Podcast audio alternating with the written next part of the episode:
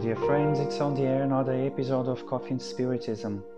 Larissa Chaves brings us the text we are about to study from the book A Luz do Consolador, in the comforting light of the Consoler, entitled The Medium Mystic Truth. Yvonne Pereira begins her narrative saying that in the year of 1938 she watched a movie at the cinema in the city of Juiz de Fora in Brazil. The movie was called The Mystery of Edwin Drood, based on a novel by the British writer Charles Dickens.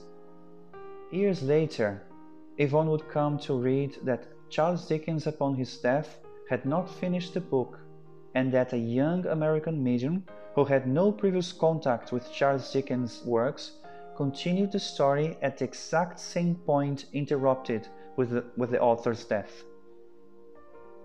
The plot's continuity was so in tune with Dickens' literary characteristics that an unsuspecting reader would not be able to specify where the first part ended and the second one began.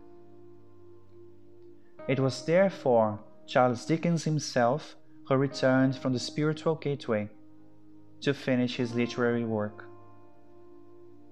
Yvonne then quotes an excerpt from the book Animism and Spiritism by Alexander Aksakov giving details about Dickens' case and the medium who channels the medium mystic work. Quote, the medium was born in Boston. At the age of 14, he was placed as an apprentice in a mechanic's work, a job he still exercises today, so that his schooling ended at the age of 13 years old. Although he was neither intelligent nor illiterate, he showed no taste for literature and he had never been interested in it. Until then, he had never tried to publish anything in any newspaper. The spirit of Charles Dickens searched for a long time for the means to complete his work, but until that day he had not found a medium capable of carrying out such a task. Dickens wanted his first dictation to be made on Christmas Eve, a night he particularly cherished and he earnestly asked the medium to consecrate to that work as long as he could without jeopardizing his usual occupations. It soon became evident that the hands of the master was the one in charge, as Mr. A, the medium, willingly accepted this strange situation. Unquote. It is indeed a remarkable case, the one recalled by Yvonne in her article, and described in details by Aksakov. It reveals a world of reflection on the spiritual reality, on the communicability of spirits as a natural phenomenon, which belongs to the divine laws.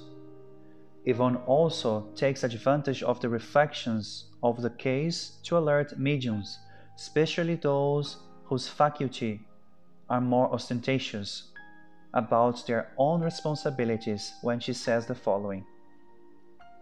Quote, the medium must help the communicating spirit in his achievements of any kind. And this help will certainly be in the effort of the medium's goodwill to spiritualize and educate himself, rising themselves to the revelations that brings the most respectable forum of transcendence and divinity. As we do not ignore that a qualified medium will be the preferred instrument for the works of enlightened spirits in the eternal truth, as Allan Kardec and Leon Denis already said the same thing in other words. And we see that Charles Dickens himself took a long time to find a medium capable of doing what he wanted. A good study that starts from the Spiritist doctrine's basis unveils new, sublime, and breathtaking horizons for our souls, and above all, it leads us to a number of observations that prove the truth of the mediumistic phenomena in a rational way, which thought by some and accepted by others to the point of exaggeration and fanatism, it perseveres, however, in its fair position as a force of nature worth of being studied, observed, respected, and practiced. Unquote.